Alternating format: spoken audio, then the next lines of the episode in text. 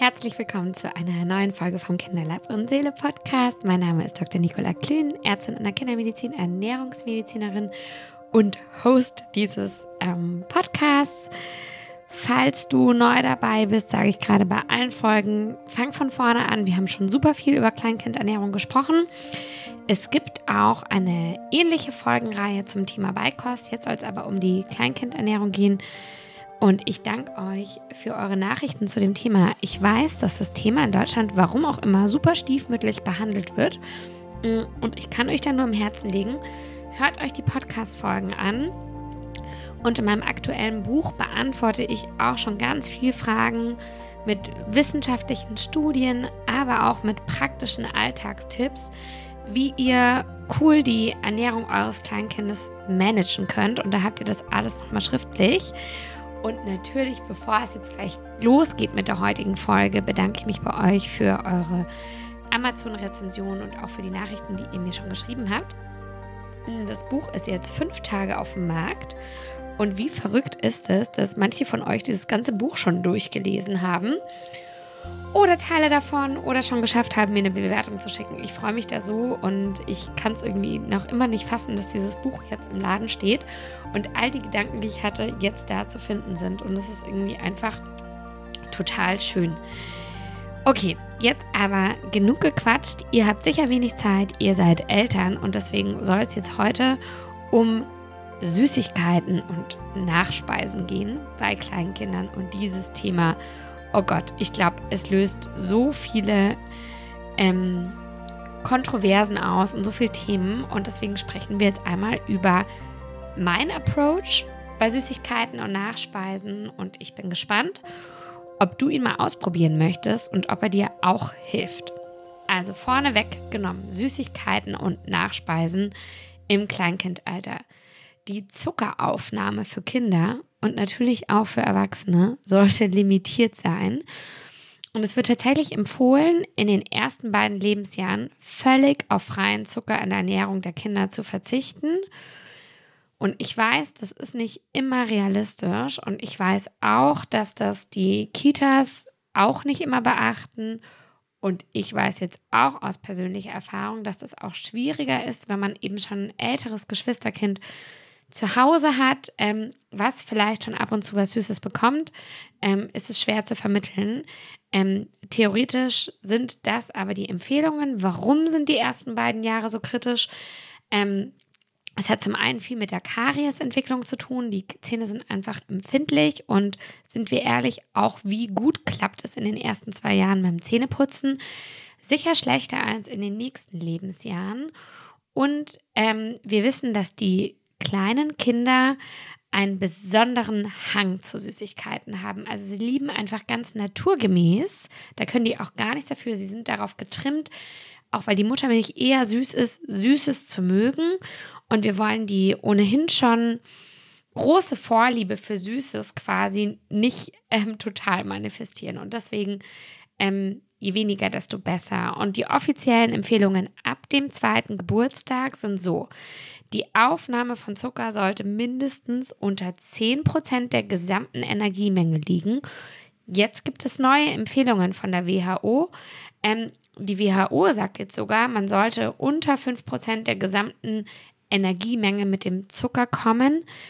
Und das ist nicht unbedingt immer leicht, vor allem wenn man zum Beispiel Säfte hat oder wenn man fertige Müslis benutzt oder ähnliches in der Kleinkindernährung, würde ich mal schon ganz pauschal behaupten, dass du da drüber liegst, weil in Säften und auch in den meisten fertigen Müslis oder Cornflakes oder wie auch immer ähm, einfach super viel Zucker drin ist. Also Zucker ist in vielen Produkten.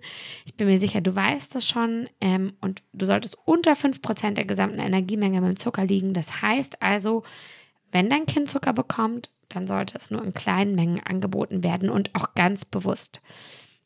Warum warnt man eigentlich so krass davor oder ist das irgendwie übertrieben?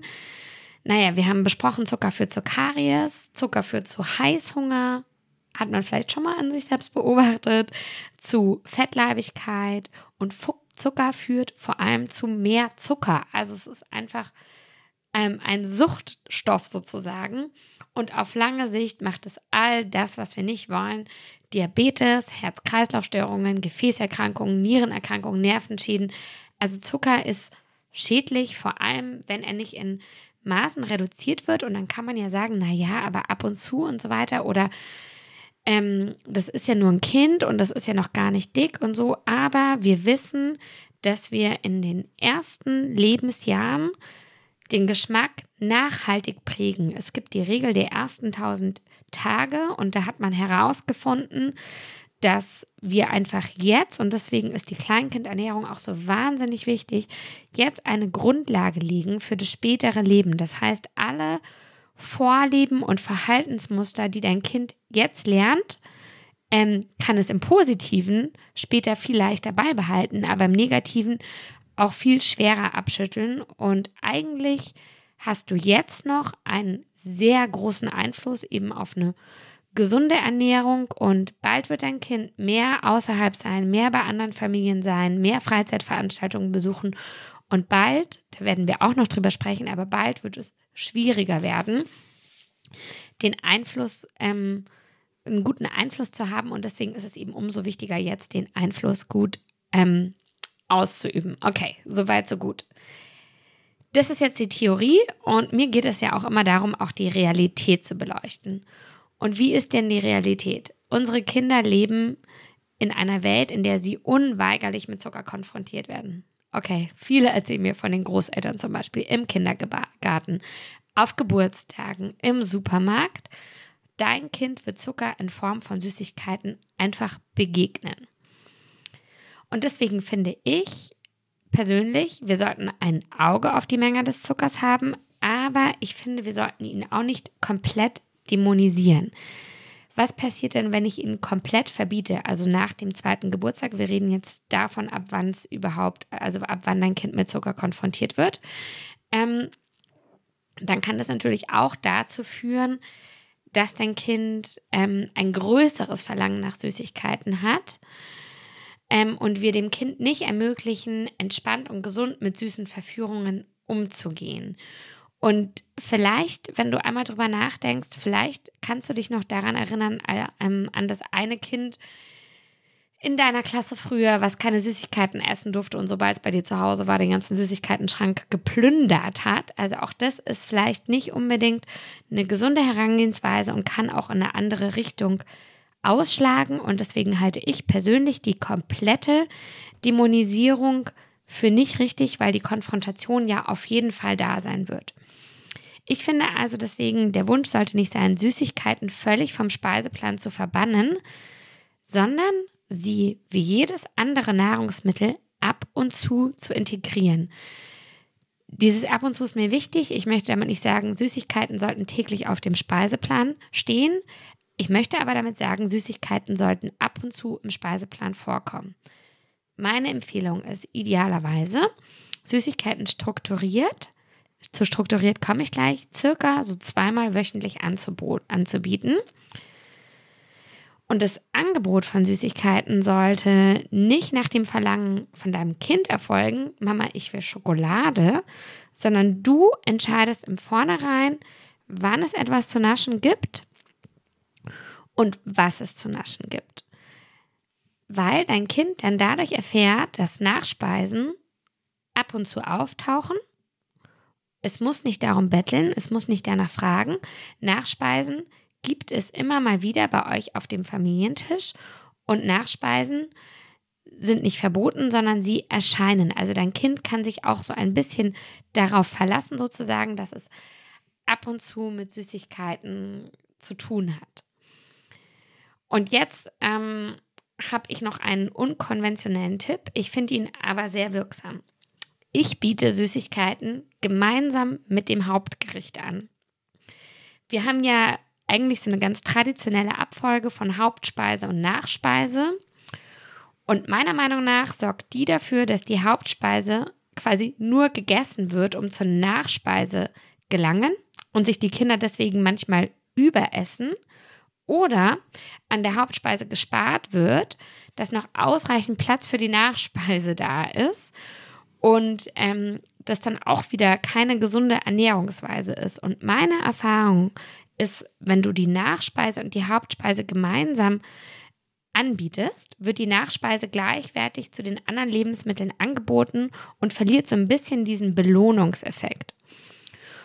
Und meine Erfahrung ist deswegen auch, dass es durch diesen Trick den Kindern leichter gelingt, auf ihren Körper zu hören und das von der Haupt- und Nachspeise zu essen, was ihnen gut tut und während des Gerichts, wenn sie wissen, nachher kommt eine Nachspeise, weniger unter Strom stehen, sondern entspannter sind und mehr in dieser entspannten Situation deswegen auch automatisch mehr auf ihren eigenen Körper hören.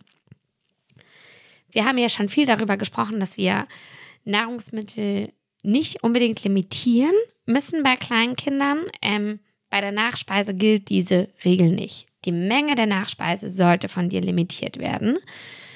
Ähm, wenn die Portion aufgegessen ist, kannst du deinem Kind ganz neutral erklären, dass die Nachspeise jetzt aus ist und es kann noch gerne was von der Hauptspeise nehmen.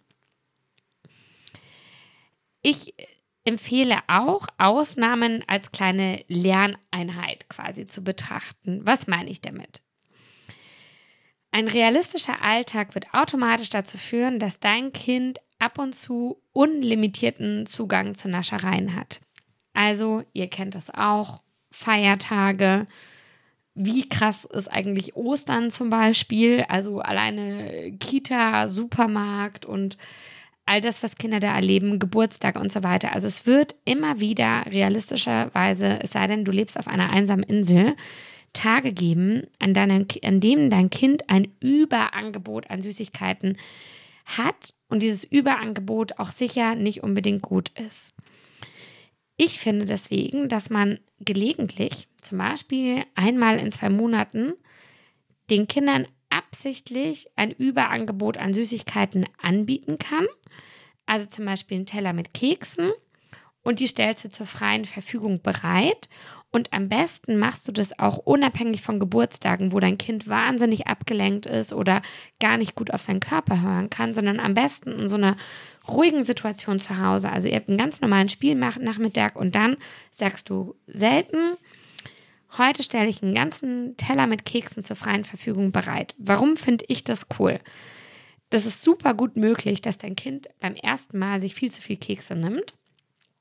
Es wird dabei aber lernen, wie der Bauch und der Körper sich nach so einem Übergenuss an Süßigkeiten anfühlen und es wird es vor allem lernen, ohne in so einer Ausnahmesituation zu sein, wie Weihnachten, wo sie super aufgeregt sind, Ostern, wo sie total aufgeregt sind oder an einem Geburtstag, wo sie also nicht so gut vielleicht auch mit sich verbunden sind, sondern in einer ruhigen Situation und wird dann merken, boah, das war jetzt irgendwie zu viel und es wird beim nächsten Mal weniger nehmen.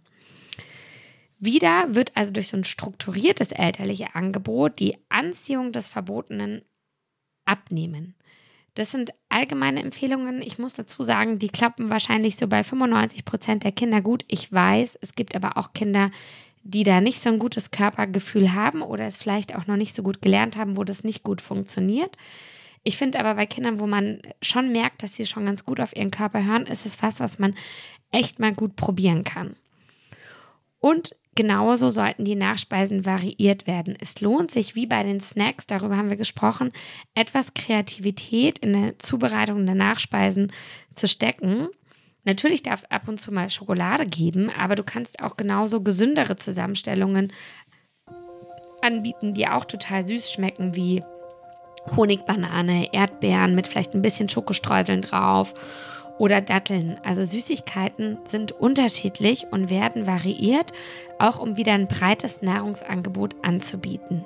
Und last but not least, achte auch auf die Wortwahl und die verbale Begleitung bei Süßigkeiten. Also du musst sie weder dämonisieren noch verteufeln, noch musst du sie ganz besonders ankündigen, sondern wenn du sagst, heute, also ein, zweimal die Woche, serviere ich eine Nachspeise gemeinsam, dann kannst du sie so gut es geht wieder genauso neutral ankündigen wie das Obst auf dem Teller, wie Fleisch, wie Fisch, wie alles andere. Also einfach, wie wir es schon so ein bisschen besprochen haben.